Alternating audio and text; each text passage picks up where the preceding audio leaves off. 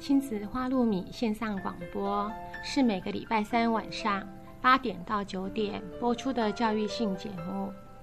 亲子花露米这个节目是每个礼拜三依次由帮助高功能自闭与雅斯伯格脸书版主花妈卓慧珠和与您身心诊所儿童青少年精神科专科吴幼幼医师，还有国中特教老师曲俊芳老师。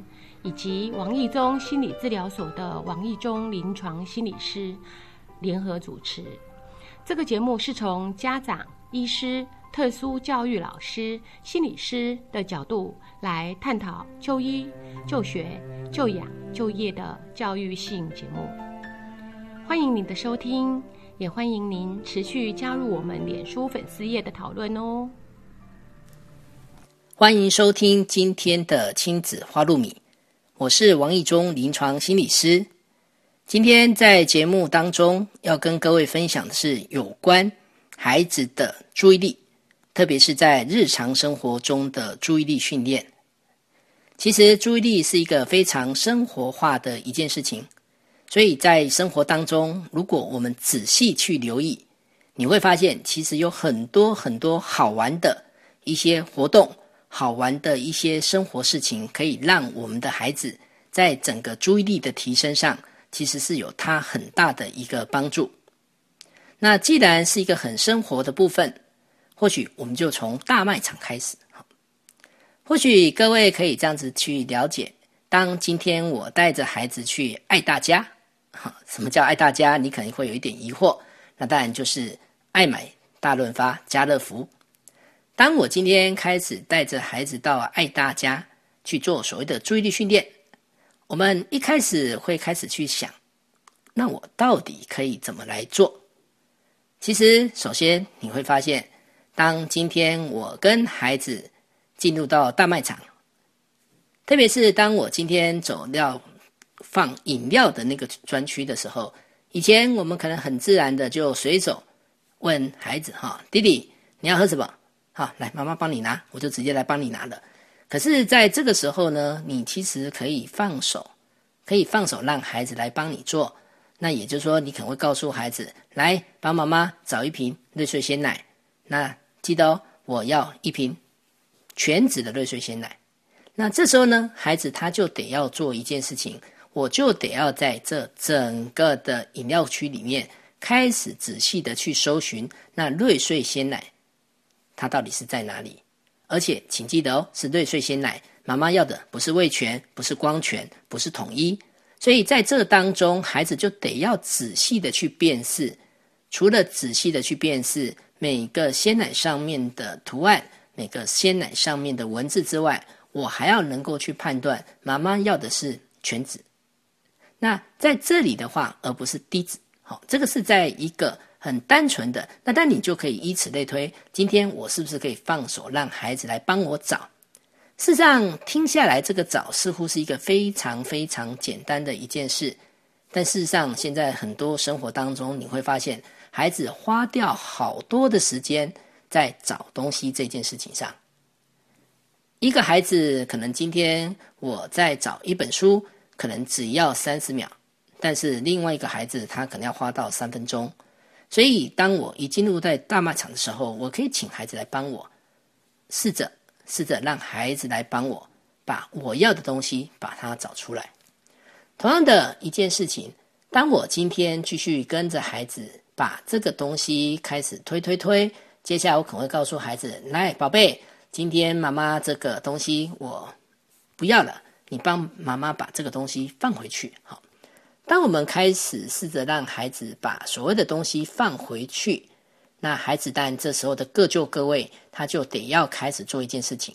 我要判断这个东西原本它是摆在什么地方，所以这时候对孩子来讲，他又在做一个很简单的、很生活化的一个注意的练习。也就是，我今天可能跟孩子讲：那今天妈妈养乐多不买了，你帮妈妈把养乐多放回原来的地方。那这时候你可能就要观察哦，孩子他是不是可以很顺利的、很顺利的就把这个养乐多再摆回他原来的一个地方。所以在这当中吼，我们会开始去想几件事情。在很多时候，我会不会帮孩子做太多？也就今天，我是不是可以让孩子来帮我，把我要的东西去帮我找出来？同样的，我是不是可以让孩子来帮我把不要的东西放回原来的一个位置？好，继续在大卖场继续的逛。那各位多少有个经验？其实你有时候会发现，大卖场其实很贴心，它其实每隔半个月或一个月，它其实通常就会把教材寄到各位的家里。那这个教材，当然就是一般我们所谓的 DM。其实你可以跟孩子做一个小小的游戏，从 DM 当中你打开之后，你可以用红笔圈出几个你希望孩子来帮你找的。好，在这当中，其实孩子就在做一个按图索骥的一个注意力的一个练习。也就是当今天妈妈在图上面，哎，你帮妈妈找一下啊，妈妈要。五月花卫生纸两百抽的，好。另外，妈妈要的，来，你帮我找一下这个粉红色的垃圾袋。那另外，妈妈还要再找几个好纸杯，好，我就把这个再圈出来。所以现在呢，我在这个 DM 上面可能有五月花卫生纸两百抽，可能也有粉红色的垃圾袋，那当然也包括我要的纸杯。接下来呢，孩子要做的事情是我怎么。从这个图上面开始，在这么大的一个大卖场，去把这些东西，把它一个一个按照上面的要求，按照上面图的部分，我把这个东西把它搜寻，把它找过来。所以你会发现，其实孩子在整个过程中，他除了视觉搜寻之外，他其实还在做一个练习，他得要判断，今天我要找卫生纸，那我要往哪个方向去？我今天要找纸杯，他要往哪个方向走？那同样的，我要找塑胶袋、垃圾袋，那我要往哪个区域走？也就是说，在这时候，我的判断其实是另外一个、另外一个的一个练习的部分。同样的，在大卖场，你还可以跟孩子玩的游戏，来，你帮忙妈妈比比价钱，你帮妈妈找找看，现在的卫生纸哪一家的卫生纸比较便宜？所以你肯请孩子帮你去留意一下，上面每个东西不同的价钱，比价钱。这时候在引导孩子做一件事情，他就得要开始把注意力摆放在哪里？摆放在每个东西上面的数字，特别是价钱金额上的数字。同样的一个部分，你也可以请孩子帮你留意一下，今天在家乐福，今天在爱买，今天在大润发。哪个东西今天是特价？所以这时候你多少就会开始回想：哎，在家乐福，它的特价品通常它的价钱是什么样的颜色？所以你就会发现，当一个孩子开始去留意：哎，这个纸是黄色的纸，这个纸是白色的纸。那通常黄色的纸上面的字，对孩子来讲就会特别去注意到：妈妈，这个东西今天有比较便宜一点。好同样的，在大卖场里面，你还有一些东西可以做。宝贝，我们今天要吃火锅，所以今天呢，你就帮妈妈把一些火锅料，好，你认为火锅需要找的东西、要用的东西，你帮妈妈把这些火锅料把它找出来。这个时候，孩子在做的一个游戏，他就开始得要去判断，在今天的这个主题，可能是吃火锅。可能今天是吃汤圆，我大概需要哪些的材料，我就得要在这么大的大卖场里面，就得要开始一个一个一个，再把它这样子的再找出来。所以你会发现，哈，其实，在大卖场里面有非常非常多你可以去动手去做的一个部分。同样的，你也可以让孩子训练一下他的记忆广度，包括他的听觉注意力。好，你可以告诉孩子一件事情。等一下，你记得哦，帮妈妈好，帮妈妈找一下好。妈妈要什么东西呢？来，你听清楚，妈妈待会要两瓶七百 CC 的悦氏矿泉水。好啊，你记得哦，我要两瓶七百 CC 的悦氏矿泉水啊。另外再帮我找六个统一鸡蛋布丁。这时候呢，对孩子来讲，他就得要记住，我要找的是两瓶七百 CC 的悦氏矿泉水，还有。六个统一鸡蛋布丁，通常这个记忆广度会随着你告诉孩子的时间，还有孩子接下来他听了之后要走过去的那个距离，从这里开始会去挑战，也开始在训练他的记忆广度可以放多久。特别是当今天孩子在大卖场，往往容易被一些玩具吸引。也就是当我今天在一个玩具区经过的时候，我能不能还记得妈妈刚才跟我讲的？我要的是两瓶七百 CC 的悦氏矿泉水，还有六个统一鸡蛋布丁。所以在这边，这边各位可以开始再去做几个，能不能帮妈妈找一下比较新鲜的光泉鲜奶？那这时候你再告诉孩子什么事情？什么叫新鲜？你就得要特别去看上面的数字、上面的制造日期、上面的保存期限。所以在这里的话，你会仔细的去看到一件事情：孩子在整个很细微的部分，他就要开始去留意哦，原来今天的光泉鲜奶所谓的新鲜，所谓的一个制造日期，它可能近一点的。近一点的，它可能就新鲜一点的。好，今天保存期限如果快到了，那或许这一瓶鲜奶我就不去拿这一瓶鲜奶。同样的，今天我在爱大家、爱买大润发、家乐福，我同样的想要带孩子来做注意的训练。你同样的可以告诉他一件事情：今天呢，你只有一百块钱，所以你要买什么东西，你只能买这一百块钱以内的东西。所以你自己试试看，你自己比较看看，哪些东西你要，哪些东西你找，加一加。这个时候你不能超过一百块。注意力训练当中还有一个，今天我有五个东西想买，那你能不能用最快的速度，最快的速度把这五个东西都买齐？那请你记得哦，这最快的速度讲的并不是你跑步的速度。而是你要买这五个东西的时候，在你脑海里面是不是已经很清楚的有这五个东西的位置？包括你决定要怎么去进行这五个东西位置的动线。也就说，今天我开始要去执行这个任务，那我能不能以最快的方式？包括当我不清楚东西放哪里，我决定要不要先问服务员。接下来。哪个东西拿好之后，再到下一个点，能不能不要走重复的路线？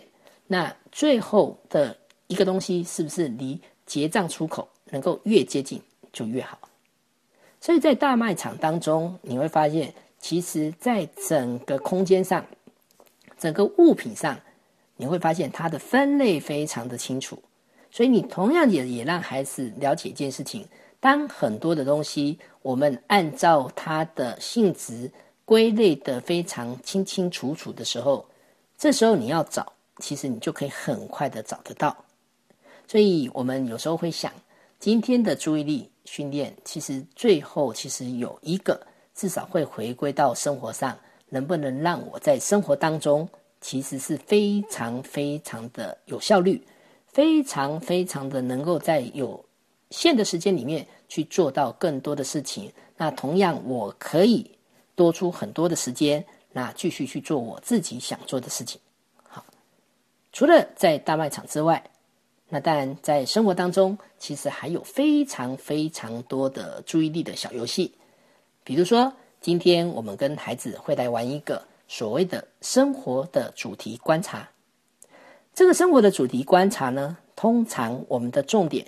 主要是在训练孩子对于生活周遭的人事物，他的一些专注力，他的一些敏感度，他的观察力，还有一些区变跟创意力，当然也包括一些认知理解的一些能力。这个游戏怎么玩呢？首先，我们在出门前记得跟孩子讨论一下。我们待会出去我们要看什么呢？好。也许等一下我们出门，我们要看的是，我们来观察一下天空的云。待会我们出门，我们要来观察的是天空的云。所以等一下我们出去，我们来看看谁可以看到各式各样不同造型的云。也就在这个时候，我们聚焦的点在哪里？我们聚焦的是在天空上各种云不同的一个形状。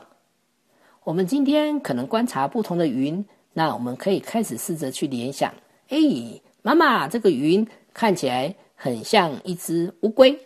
哇，宝贝，你看那个云，你看它很像一只公鸡。同样，这些云可能让你看起来像棉花糖。同样的，这些云你可能觉得它像是一个甜甜圈。那当然也包括这些云，有的会让你觉得就像一条大金鱼。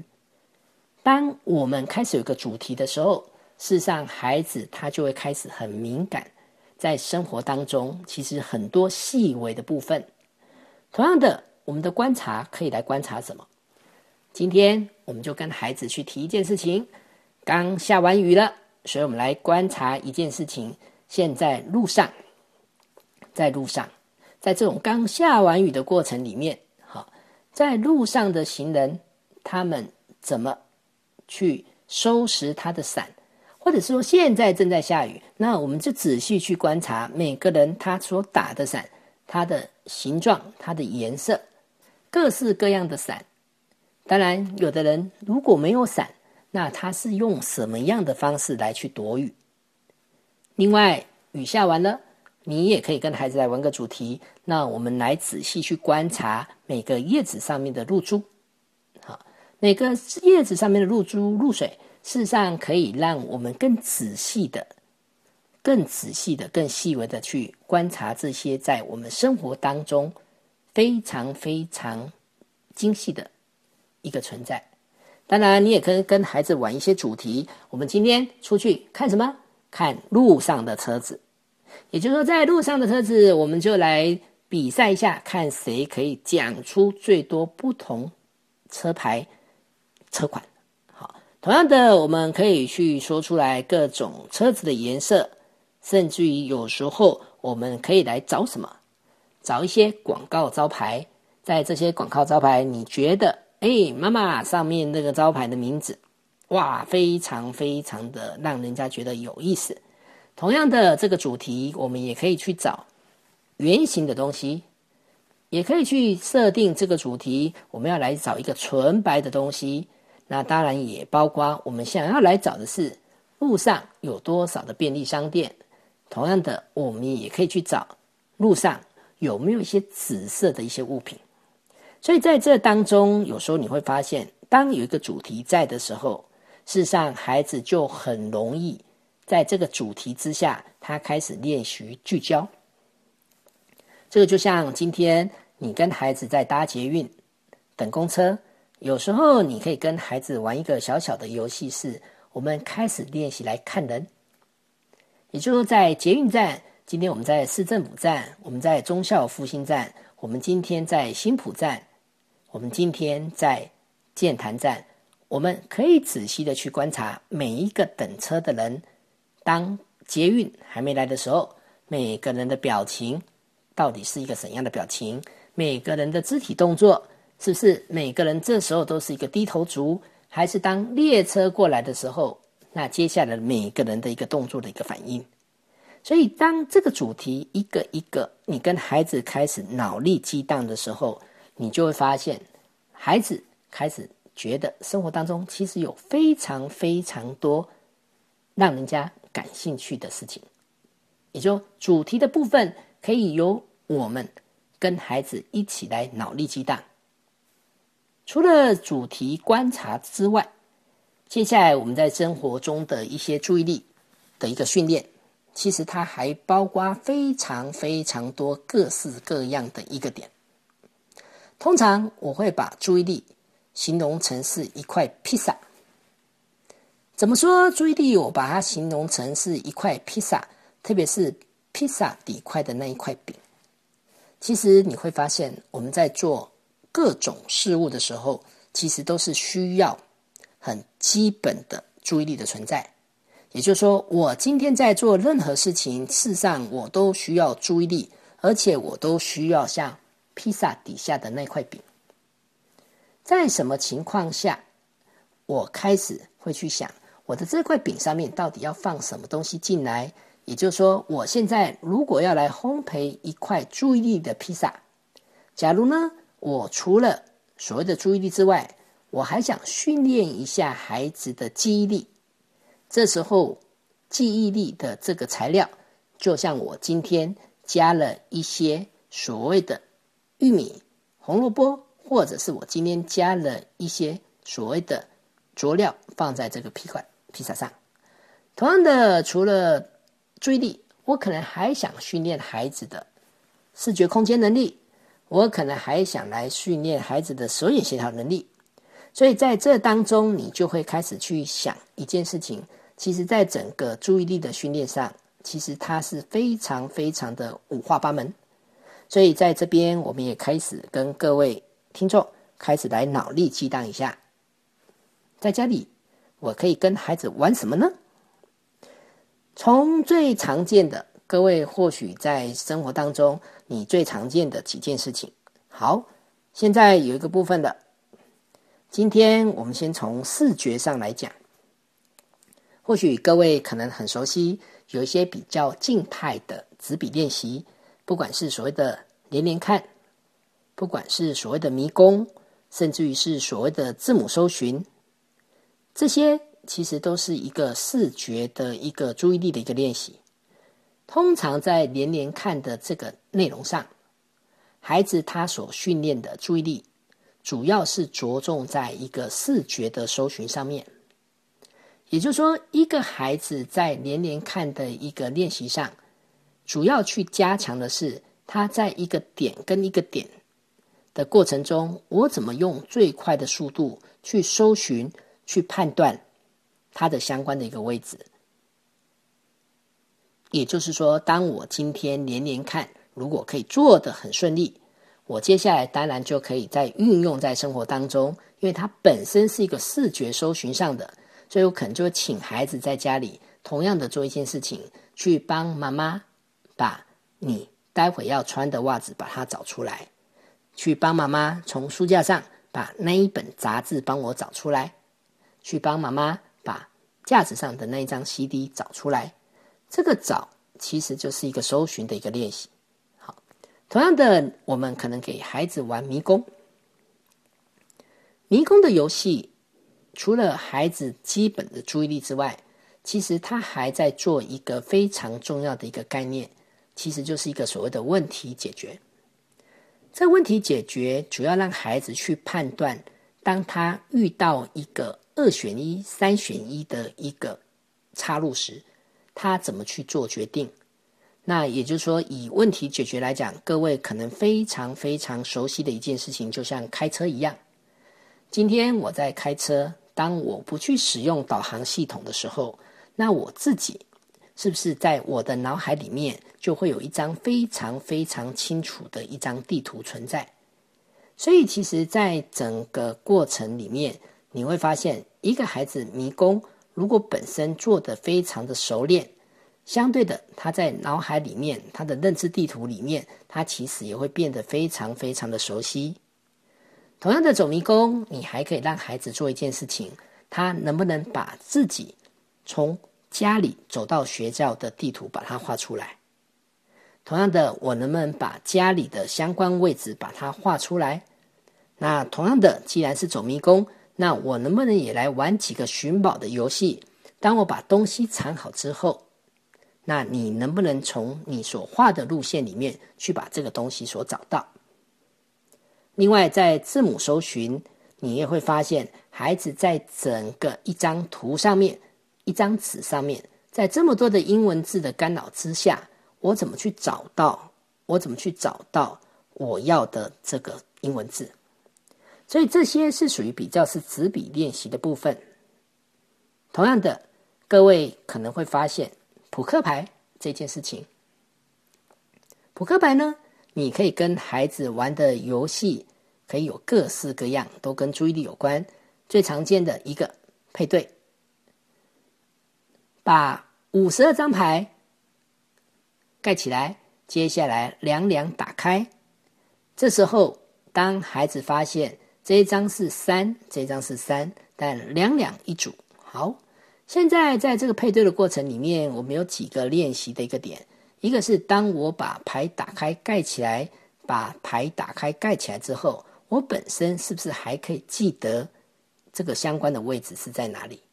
好，同样的，今天在扑克牌的部分，我还可以跟孩子玩一个游戏，像比如说接龙，比如说有的孩子在玩接龙的过程中，有的孩子比如说在玩心脏病的过程中，他怎么去留意对方所出的牌，他怎么去做一个适当的一个反应。刚才提到的一个配对，或许各位也可以做一个小小的练习。这是一般我们所谓的一个照相式的一个记忆。好，扑克牌五十二张，这时候我不需要用到这么多张。假如我现在把十六张扑克牌把它全部打开之后，接下来把它盖起来。好，在这个全部打开的过程里面，我请孩子做一件事情，他能不能像照相机一样，把这十六张牌？就像一张照片，把它拍下来，拍下来放在哪里？放在他的脑海里。接下来呢，牌盖住之后，他能不能很清楚的记得？就像他在搜寻他脑海里面的那一张照片，很清楚的可以记得刚才排的相关的位置。另外，各位在过去可能会听过所谓的“大家来找茬”。在大家来找茬，你从两张图里面去找到两张图的相同或者是差异，在这当中，主要的让孩子去练习整个视觉搜寻上，还有他的一个辨识的一些能力。同样的，我们跟孩子可以玩的，包括从书本上去找一些字，特定的字，也就是当今天我们在看《哈利波特》的时候，我能不能用荧光笔？把“哈利波特”四个字，我能把它画出来，或者是我今天能不能从绘本里面去找到我要请你帮忙找的那一只猫？这里其实就像孩子在翻字典、在查字典一样，我能不能用最快的速度、最快的速度去把我要找的那个字、那个词去把它找出来？所以你会发现在生活当中的注意力林林总总，非常非常的多样化。同样的，你也可以把孩子，你可能曾经遇过的，像比如说让孩子来涂颜色，让孩子来涂鸦，特别是在这个涂颜色简单的一个过程当中，其实在提醒你的一件事情是：当你如果很忙的时候，请你记得给孩子做简单的事情。当如果你真的很忙的时候，你这时候可以选择择的是让孩子来做一些简单的一个练习。那从这个过程中去增加孩子的一个注意力的一个持续性，还有在整个注意力的游戏当中，你也可以孩子来试着练习仿画、仿写，甚至于实物的写生都可以。今天我摆一个杯子，我今天放一个苹果，那这时候呢，孩子能不能把他所看到的杯子跟苹果，他可以把它按照那个样子把它画出来？同样的，我也可以来玩一个小游戏。今天呢，我只拿一张小小图片的位置，可能是一只猪的鼻子。当一个孩子看到这一只猪的鼻子，他能不能接下来把剩下的部位都完成？那当然，这里有一个非常重要的点是，当孩子看到这一张鼻子，他可以想到是整头猪、整只猪。好这些这些是属于视觉的一个注意力，特别是在训练孩子视觉上的一个专注。谈到视觉，其实照相这件事情，那就是在节目里面会特别特别建议给各位听众的。事实上，一个孩子当他在三岁多的时候，你多少就可以开始选择让孩子去接触相机。照相的好处在哪里？事实上，他让孩子试着去做一个练习聚焦的一件事情。有时候，我们大人总认为我们看到的跟孩子看到的其实是一样，可是往往你会发现，你所聚焦的事物跟孩子所聚焦的事物，其实这当中常常有很大的一个不同。所以，你可以试着把相机交给孩子，你可以试着让孩子在家里、在户外去拍他。认为自己所喜欢的东西。接下来，你可以去观察孩子为什么在家里，他选择要拍的是墙上的时钟，他选择今天拍下来的为什么是家里的马桶，甚至于是地板上的拖鞋，或者是甚至于是爸爸的额头。在这里，在这里，孩子透过相机，他可以很容易就开始学会，原来聚焦是这一回事。好，你也可以让孩子来试着说说看，哎，为什么他想要去拍这一些内容？也就当一张照片出来，当一张图出来的时候，你开始试着让孩子去按图说故事，就像是一个解说员一样的时候，孩子除了得要很专注的去观察照片上，孩子得要很专注的去看每一张图上面的细节之外，另外也在训练孩子一个语言的组织跟语言的一个表达能力。所以这当中，就像你把一张可能是莫内的画，可能是毕卡索的画，也可能只是一张你所拍的照片。这个时候，你就试着看看，看看孩子到底他可以说出多少的一个内容。同样的，在日常生活中的注意力，日常生活当中的注意力，我们会做一个小小的练习室。今天孩子看了绘本，孩子读了一本故事书。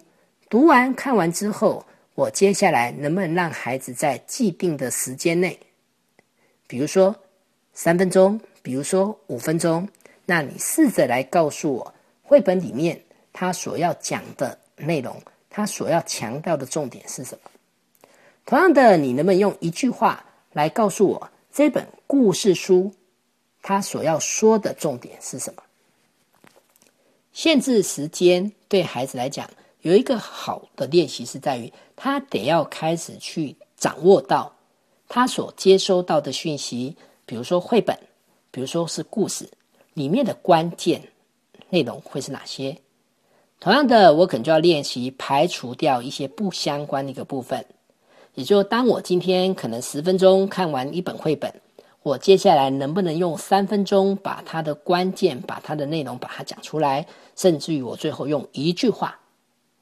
如果孩子可以最后用一句话，孩子最后可以用三分钟去把这本绘本的内容去把它说出来的时候，这时候你多少就可以去了解一些事情：孩子在掌握这本绘本、掌握这本故事，事实上他其实是有很大的一个能力在里面。同样的，你可以用影片，特别是我会非常建议各位听众。你可以试着让孩子在看 DVD 的过程中，甚至于你可以上 YouTube 找一些动画短片的过程中，试着透过一个暂停，试着透过一个重复的部分，让孩子来帮你做一个解说。当今天我用 DVD，我用短片，我先把时间的量缩短到可能是五分钟，可能是十分钟，可能是十五分钟的这个短片。当孩子看了之后，其实你接下来可以跟孩子讨论，包括这段时间他所要传达的讯息是什么。同样的，你也可以让孩子练习一件事情，在这十五分钟里面，他所要讲的关键，你能不能说说看这一段他的关键字是什么？关键字他所要告诉告诉看的人到底是什么样的一个重点？这些这些你会发现。很多时候，这是一个视觉的部分。接下来，各位也可以开始练习孩子一个听觉的一个辨识。在听觉的一个辨识里面，各位可以从几个部分开始来练习起。哈，有时候你可以拿着你的随身笔，好，你的一个录音笔，你可以拿着你的手机，在大街小巷，你可以去录一些声音。当你把这些声音录下来之后，接着。回到家里，你可以让孩子开始来仔细听，宝贝，你仔细听听看，这个声音里面它到底是哪些东西的声音？或许孩子会告诉你：“哎，妈妈，我有听到那个摩托车的声音。”好，哎，妈妈，我有听到那个叮咚，欢迎光临的声音。好，或许孩子会告诉你：“妈妈，你刚才出去外面是不是下大雨？我有听到那个下雨的一个声音。”所以在这当中，孩子借由一个声音的判断。事实上，可以让他开始敏锐的去听觉，开始去留意这些细微的一个差别。同样的，在注意的部分，你可以跟孩子玩一个节奏。你可以把一首歌放出来，接着接着你让孩子随着这首歌的一个节拍，开始去做一个敲打的部分。当孩子音感好的时候，当孩子节奏感抓得好的时候，你会发现他在整个整个过程当中会非常非常的一个顺畅。另外，在一个听觉的注意力的部分，你也可以开始玩一个小小的游戏。当你试着把两个东西开始练习敲打，你开始把两个东西开始练习去碰撞的时候，在孩子视觉上没有去看到这两个东西到底是什么的情况下，那你可以试着让孩子去猜猜看，宝贝，你猜猜看哦，妈妈刚才这两个东西所敲出来的，你猜猜看到底是什么东西跟什么东西两个碰在一起？这个部分是一个听觉的一个练习。同样，在生活当中，你可以让孩子仔细去听。来，宝贝，你仔细听哦。冷气、空调的声音是什么？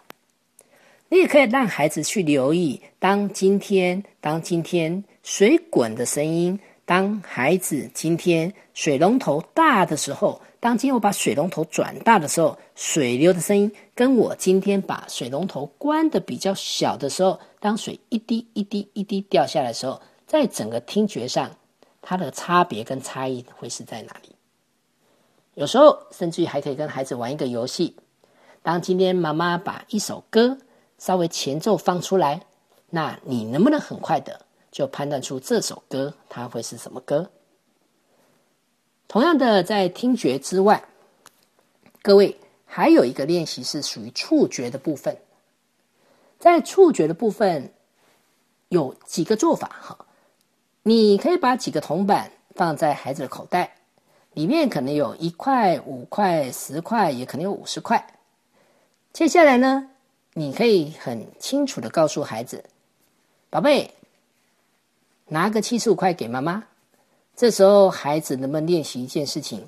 当他把手伸入到口袋里面的时候，他可以很顺利的在不看的情况下，把这七十五块的铜板拿出来。另外的一个触觉的部分，你也可以试着让孩子来触摸一下不同衣服、不同毛巾、不同棉被的一些质感。你多少可以让孩子了解，为什么妈妈这一件衣服买的非常的贵，妈妈买的。非常的不心疼，好，因为它的材质，整个摸起来的触感，到底是一个怎样一个触感？另外的话，你也可以让孩子去了解，今天当他的手去摸一个冰冷的墙壁，跟他的手去触摸一个比较温暖的棉被，那那个差异是会是在哪里？同样的一个触觉有的小练习，你也可以试着在玩一个游戏，是在孩子背后写数字。甚至于在孩子的背后去写一些国字，那你让孩子去感受一下妈妈这时候所写的数字、所写的国字，那这时候会是一个什么样一个字眼？好，我们通常比较习惯是在视觉，我们通常比较习惯是在听觉，所以往往我们会发现一件事情：触觉这件事情，当然也包括味觉跟嗅觉这件事情，往往比较容易被我们忽略掉。所以，同样在触觉的部分，你可以试着让孩子去触摸。原来，榴莲除了用闻的之外，其实它摸起来的触感，跟你在摸芒果爱闻的触感，跟你在摸凤梨的触感，其实是不一样的。好，同样的，你也可以让孩子去了解，今天一把钥匙放在口袋里面，一把钥匙如果有三只，我能不能用最快的速度？把家里门的那一把钥匙把它拿出来，所以在这当中，其实你会发现很多很多，你随时可能只是花个几秒钟，花个几分钟，事实上你就可以跟孩子来去玩有关视觉、有关听觉、有关触觉的一些小小的一个练习。同样的注意力的部分，也包括像嗅觉的部分。对于孩子来讲，你可以试着让孩子眼睛闭着，开始去嗅闻各种不同的物体，比如说水果。孩子能不能闻出来这个味道其实是苹果香的味道？那个味道是香蕉味的味道。同样的，你可以让孩子试着从嗅闻的过程中，他能不能去闻出来，原来这个水果不能再放了，这个香蕉不能再放了，因为有些味道似乎让你开始觉得怪怪的。好，同样的，你每一盘菜炒出来的时候，除了孩子品尝之外，你当然也可以让孩子来闻闻你今天炒菜的那个香味，你也可以让孩子来闻闻白米饭出来它的香味在哪里。所以在这里，你同样的一件事情，你也可以让孩子来闻闻看，妈妈今天用的洗发精，今天用的沐浴乳，是不是跟昨天的不太一样？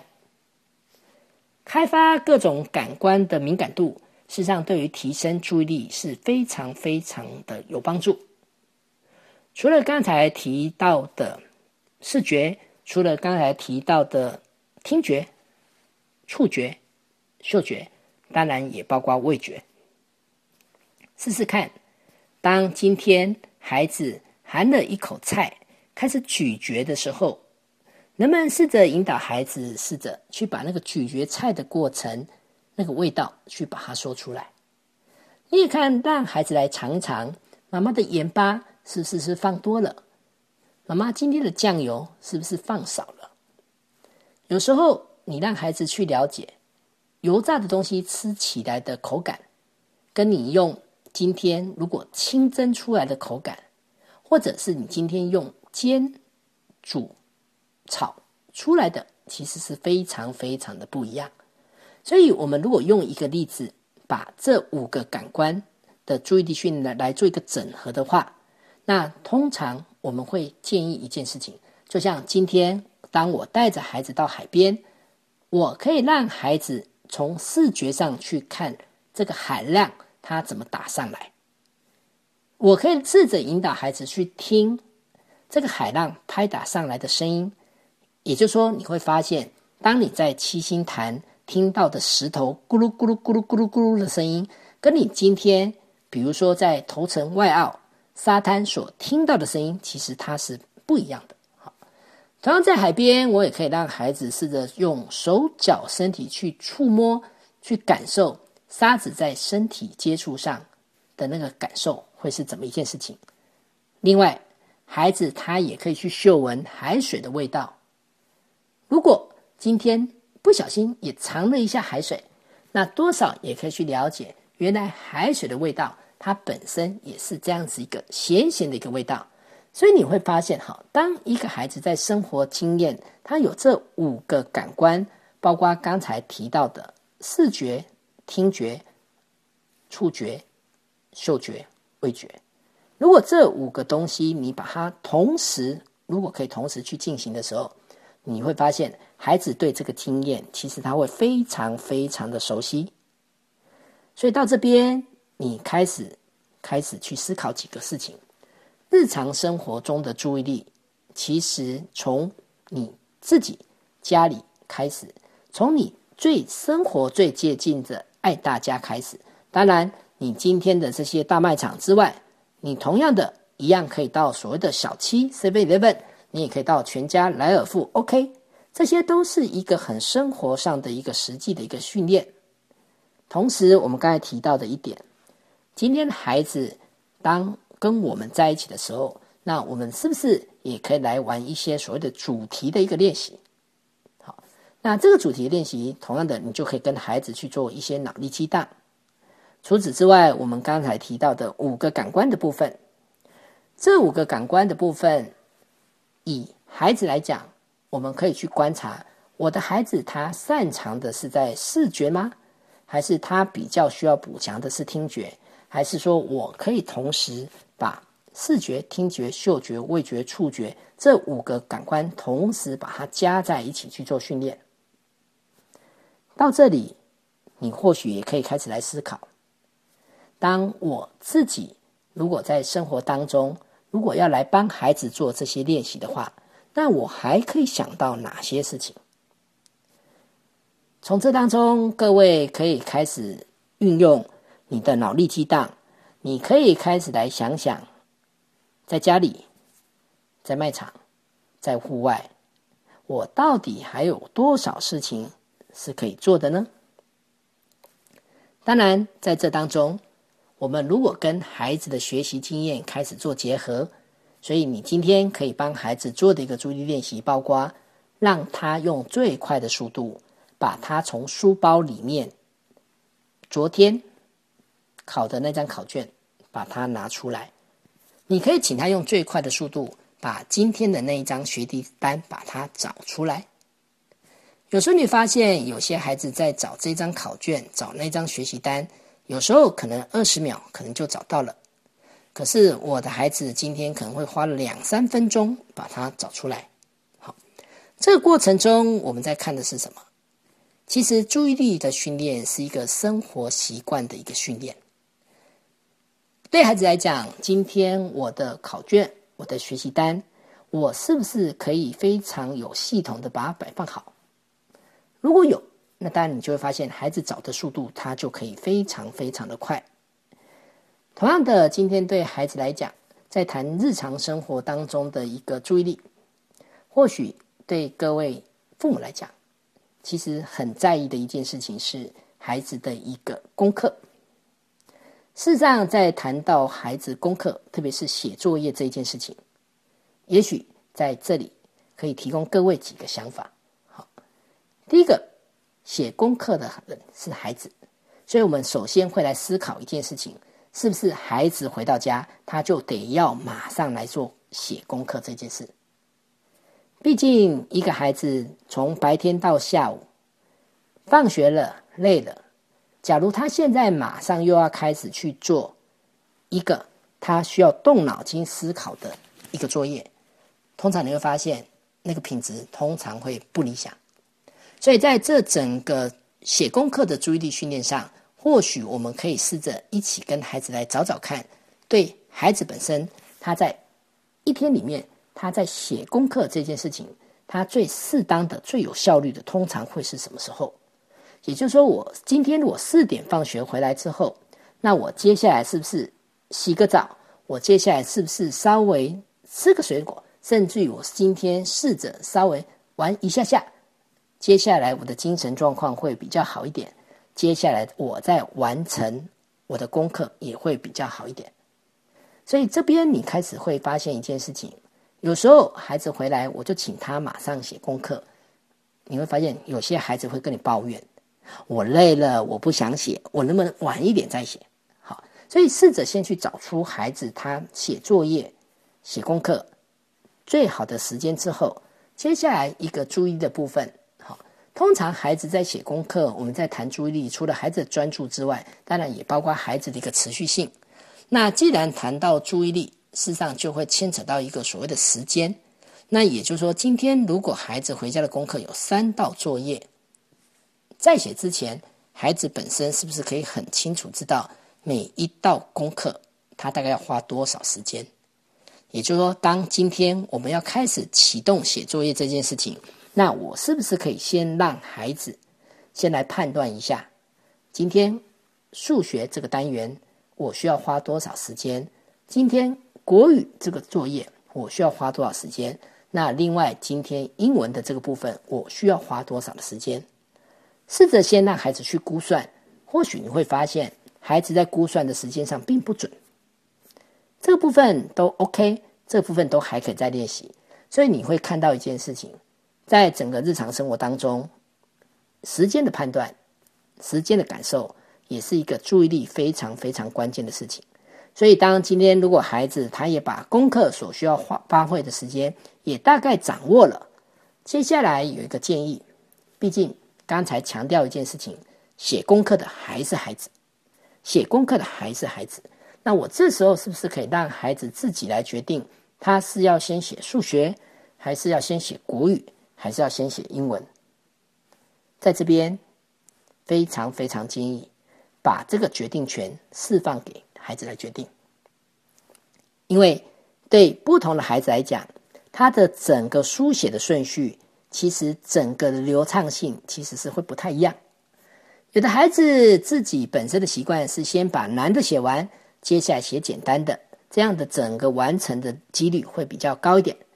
反过来，有的孩子他喜欢先做简单的，再来做一点难的，最后再来做一点简单的。那当然，有些孩子就像爬楼梯一样，越爬越高，越爬越高。所以在整个孩子书写功课的顺序上，在这边会非常的提醒各位，把这个权利就释放给孩子。那现在有个问题来喽，对孩子来讲，他是要一口气的写完，还是他可以分段来写？当今天的注意力跟写作业这件事情牵扯在一起的时候，这时候对孩子对我们来讲，我到底是要像生鱼片这样一切一切一切一小块一小块，就像回转寿司一样？我今天要是一个一个一个寿司，让孩子有机会去吃，有机会去完成，还是我要把整条鱼、整桶饭摆在孩子的前面？这当中当然就会牵扯到一个孩子的完成的一个动机。当今天孩子吃的回转寿司，就像今天我把功课开始做一个小小的分段，寿司吃了，功课写了，这时候对孩子来讲，本身我的完成对我来讲是一个非常非常的自我肯定。也就是说，当我这样子一个完成，事实上我就有那个动力继续再去做下一个动作。所以，我们常常会有一个点，很容易把所有的功课摆放在孩子前面，要求孩子一口气做完。好，可是这个就如同刚才提到，我如果把整桶饭摆在孩子前面，通常这时候你就发现他的食欲可能这时候就差了，他可能一看就饱了。那至于这个分段在谈的是什么？这个分段其实在谈的是孩子的注意力的持续性。也就是我今天如果在日常生活当中的注意力训练，我如果要开始在作业上做一个小小的练习，那分段让孩子去完成这个分段，我就把它想象成像一个生鱼片，我就把它想象成就像在吃回转寿司一样。那我这时候就可以让孩子借由完成的这件事情来去增加他的续航力，就像他电池它的 battery 的那个强度。所以这里的话有一个点，只要孩子的分段最后整体能够完成，那这时候这样子的安排就 OK。另外，很多父母很多时候会有一个烦恼哈，孩子写一写之后，他可能会告诉你一件事情：妈妈啊，我能不能休息？哦，我写了这么多了呢，我能不能休息？我能不能看海绵宝宝？哦，我能不能去玩你的 iPhone？我能不能去玩你的 iPad？好，我们上网去玩。通常这个中场休息的部分，其实我们在看的是什么？孩子的注意力转换，哈，他是不是可以顺利？也就是，今天如果孩子跟你讲：“妈妈，我写了，好，我已经写了二十分钟，我现在有点累了，你能不能让我看看海绵宝宝五分钟？”如果今天你发现他看完海绵宝宝五分钟，看完之后，他就可以很快的、很快的再回到回到你的功课上。这个部分其实它就 OK，可是如果你发现，纵使孩子只看了海绵宝宝五分钟，回到作业上，但是你发现他接下来的所有思绪都还是停留在海绵宝宝身上，他接下来你发现他的书写开始停滞，开始不动了，这时候你可能就要开始提醒自己，那我给孩子看海绵宝宝，我让孩子去玩 iPhone、iPad，在中场休息的这段时间。会不会其实是不太适合？所以在整个日常生活当中，我们得要开始去观察孩子的注意力的转换。他会不会今天下楼骑的脚踏车再回来？其实他的注意力的衔接是更好还是更差？同样的，今天孩子可能休息了，今天孩子可能上网了，可能五分钟、十分钟再回来，他是更顺利还是更不顺利？在这里，我们要看的是我孩子他本身在做这些事，他所呈现出来的一个特质。同样的，在这边也会非常建议各位听众，有时候孩子在书写功课上，我们有时候为了让孩子完成那个正确性，所以我们常常会做一个干扰的动作。虽然在这个过程中，对我们自己父母来讲，可能不觉得这是一个干扰，但是往往你会发现。孩子今天如果写错了，今天这个字不对了，不好看了，常常我们就很容易出现所谓的橡皮擦妈妈立刻把爸爸，也就是你可能会告诉孩子：“宝贝，这边不对喽，来改掉改掉。”好，宝贝，这边写错了，擦掉擦掉，来再重来一次。可是提醒各位一件事情：当今天孩子在整个书写过程中，要么你发现他真是错太多了。如果真的是错太多，那我们干脆一件事情，妈妈、爸爸就开始跟你一对一来教你。好，可是如果说今天他在书写过程里面，没错，你发现他有一些错误的东西在里面，与其你马上纠正他，导致他的注意力持续性被你中断，倒不如在这边会建议各位听众，你或许可以让孩子先写完。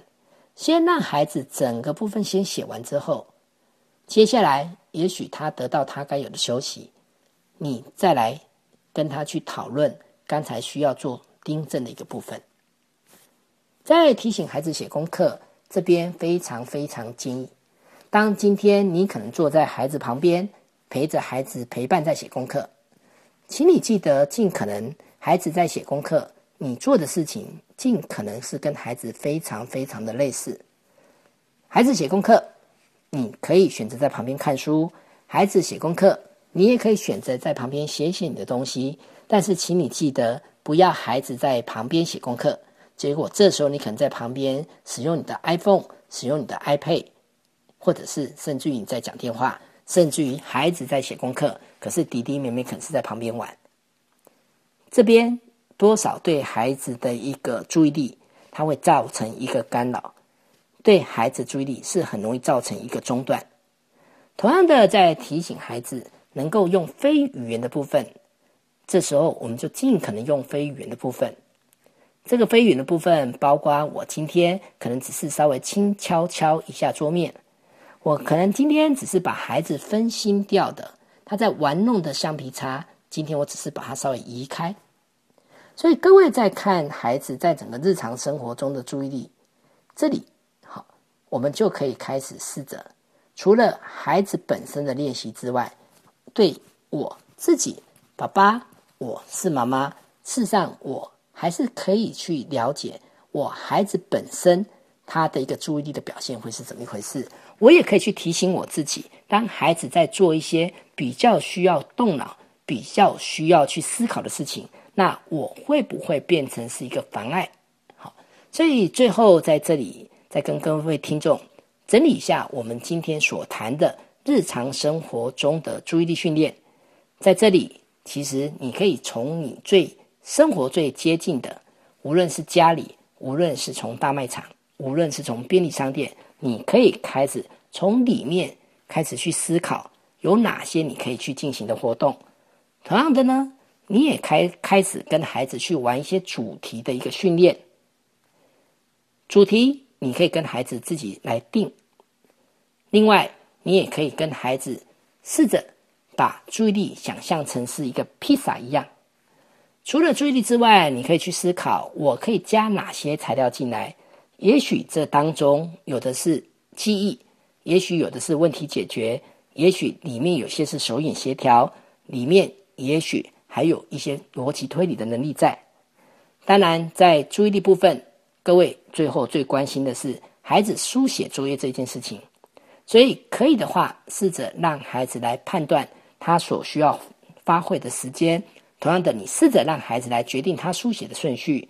那另外，可以的话，请试着当你选择跟孩子做同一件事情，这时候孩子的专注力他就可以更聚焦。感谢各位。今天的节目的收听，谢谢。亲子花露米线上广播是每个礼拜三晚上八点到九点播出的教育性节目。亲子花露米这个节目是每个礼拜三依次由帮助高功能自闭与雅斯伯格脸书版主花妈卓慧珠和与您身心诊所儿童青少年精神科专科吴幼幼医师。还有国中特教老师曲俊芳老师，以及王义中心理治疗所的王义中临床心理师联合主持。这个节目是从家长、医师、特殊教育老师、心理师的角度来探讨就医、就学、就养、就业的教育性节目。欢迎您的收听，也欢迎您持续加入我们脸书粉丝页的讨论哦。